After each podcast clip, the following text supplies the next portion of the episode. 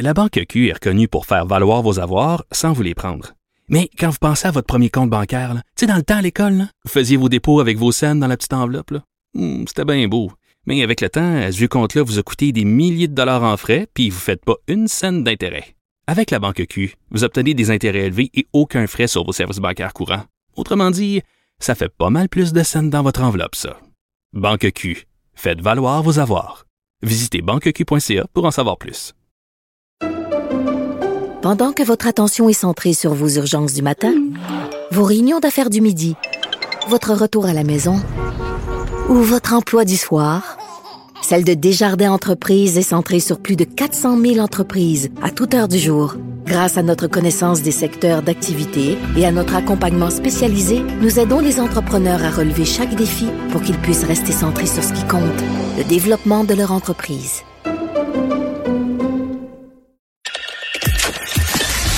Mario Dumont. Plus pratique que n'importe quel moteur de recherche.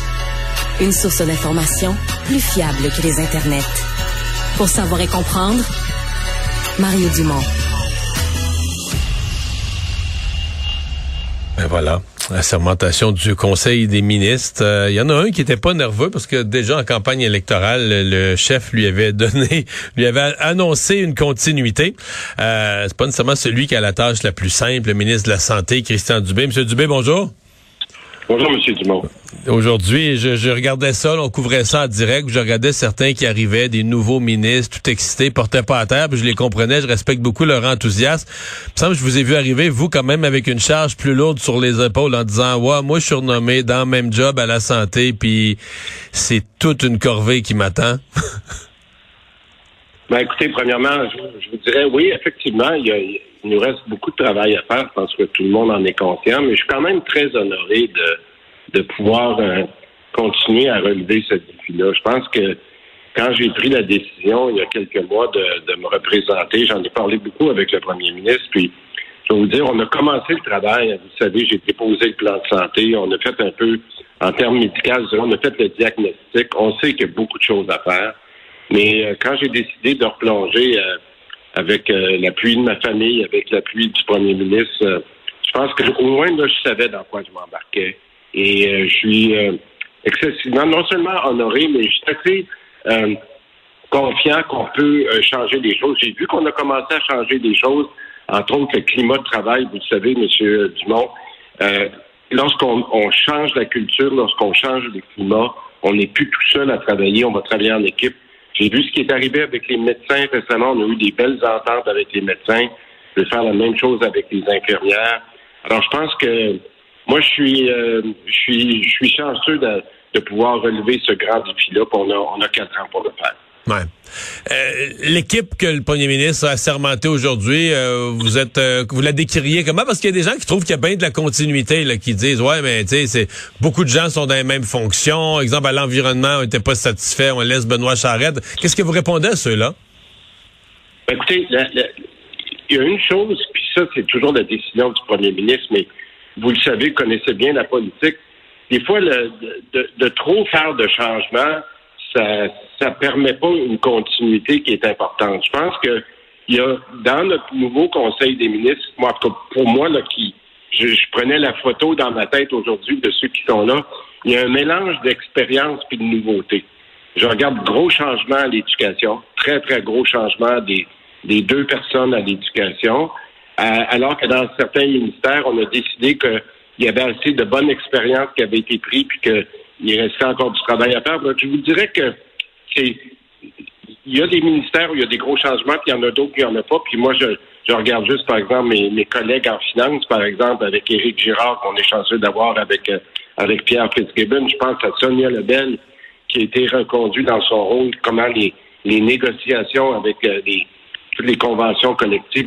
Donc, la, toute la question de la continuité est importante. Puis, vous direz, puis vous savez ce que c'est, là, quand on va aller chercher des députés, parce qu'on, oui, on a été 30 ministres qui ont été nommés, mais en même temps, on, a 60 députés avec qui on peut travailler. Fait que ça, c'est notre, c'est notre défi dans chacun de nos ministères d'aller chercher des, gens qui vont être sur le terrain, qui vont nous aider. Moi, je pense qu'on on a une belle une belle combinaison d'expérience et de nouveautés là, dans plusieurs grands ministères.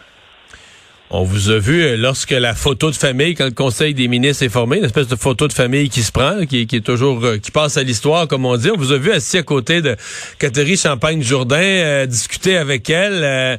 les, attentes semblent élevées envers cette personne-là, que le public, bon, attend de découvrir, de l'entendre en entrevue, de l'avoir agir comme ministre. vous, ben, pense pas que vous la connaissez depuis très longtemps vous-même, mais vous auriez quoi à, nous dire?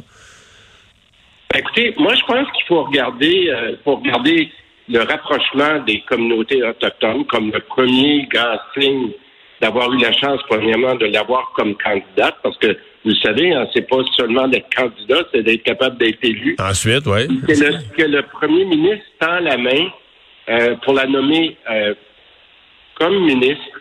Et, je dirais, dans un rôle, euh, M. Dumont, si vous me permettez, plus grand que le rôle de son ministère. Je pense que le message que ça envoie, le rapprochement des, deux peuples. Le premier ministre a dit dans son discours, ça m'a frappé, moi été ému à ce moment-là quand il a parlé de, de la nation québécoise et de la nation des Premières Nations. Et ça, je pense que le message avec elle, c'est que c'est ce rapprochement-là qu'on est en train de faire, pas uniquement euh, avec euh, les, les, relations qu'on a avec les Premières Nations, mais de l'avoir au Conseil des ministres, puis d'être là à chaque fois qu'on va avoir des discussions mais ça peut être sur la santé. Vous savez qu'on en a des. En fait, c'est jamais arrivé depuis 1867, là, aux tables des conseils, des, aux tables des conseils des ministres depuis 1867, il n'y a jamais eu de, de femmes autochtones. Ben, alors, on n'est pas ici dans le nombre qu'il y en ait rien qu'une, mais qu'il y en a une qui a été députée, qui est nommée comme ministre, qui arrive à la table des décisions. Puis quand on va parler d'éducation, on va parler de travail, on va parler de racisme, on va parler d'immigration, on va parler de santé. Moi, c'est ça que je lui ai dit tantôt. Euh, on, vous l'avez vu, j'ai eu la chance de parler quelques minutes pendant qu'on attendait. Euh, je pense qu'on a une grande chance de l'avoir à la table avec nous. Hmm.